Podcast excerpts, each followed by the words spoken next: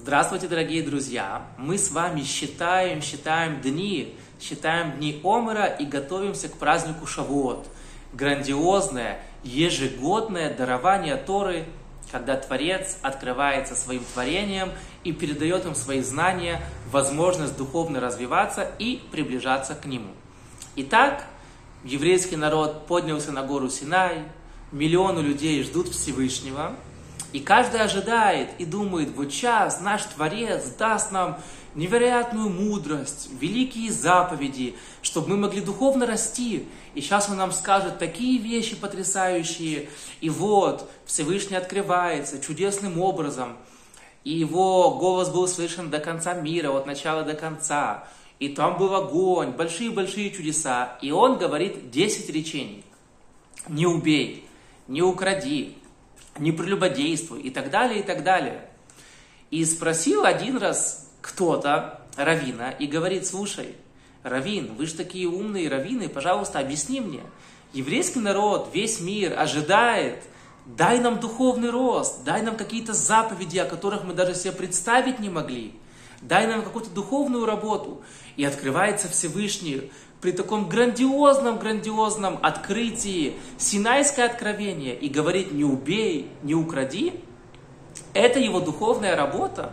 Мы и так, в принципе, понимаем, что нельзя убивать, нельзя воровать, нельзя в суде говорить ложные показания, нельзя изменять жене, нельзя завидовать. В принципе, это вещи, которые и так касаются как бы нас – и нам это, в принципе, очевидно. И большинство людей, плюс-минус, они избегают вот эти ужасные запреты.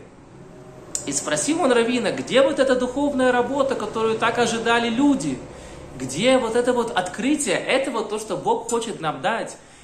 Эти запреты даже не касаются нас. Мы же, кто когда-то кого-то убивал? Ну, почти никто. Меньшинство людей. Как-то пойти на улице, что-то украсть, это почти Какие-то вещи, которые нас не касаются, спросил кто-то, Равина. И как же понять действительно, что Всевышний дает великую работу, такое грандиозное ежегодное открытие, дарование Торы каждому человеку, который захочет соблюдать и приближаться к Богу, а даны какие-то заповеди, которые в принципе и так нам понятны, и в принципе мы и так их не собираемся особо нарушать. Но здесь говорят на наши мудрецы, и ответил тому человеку этот раввин, нужно знать, что когда Бог говорит «не убей», разумеется, большинство людей вот не убивают на улице никого. Но есть другой вид убийства. Например, если я кого-то унижаю публично, это тоже является убийством. Он покраснел, я его унизил, зашел кто-то, а я сказал, а, посмотрите на него, не умеет одеваться, кто ж такой костюм покупает? Он весь красный, а я думаю, что я шучу, но в этот момент я нарушаю запрет «не убей». Или, например, «не укради». Понятно, что мы там на улице не прыгаем, не забираем друг у друга велосипед и так далее. Но есть намного более тонкое воровство. Например, если я кого-то просто подошел и разбудил – Тора приравнивает это к воровству. Он спит, а ты его будешь, ты у него воруешь возможность отдохнуть. Или еще более тонкая вещь. Был один очень известный раввин, который преподавал до утренней молитвы. Он делал урок с 4 утра до 7, и там приходила группа учеников. Великий-великий праведник. Однажды он не смог по какой-то причине отменить, э, дать урок, он его отменил большая редкость. И он опоздал, и он вместо 4 утра пришел в 6, чтобы один час хотя бы позаниматься. И он сказал своим ученикам, закройте, пожалуйста, книги.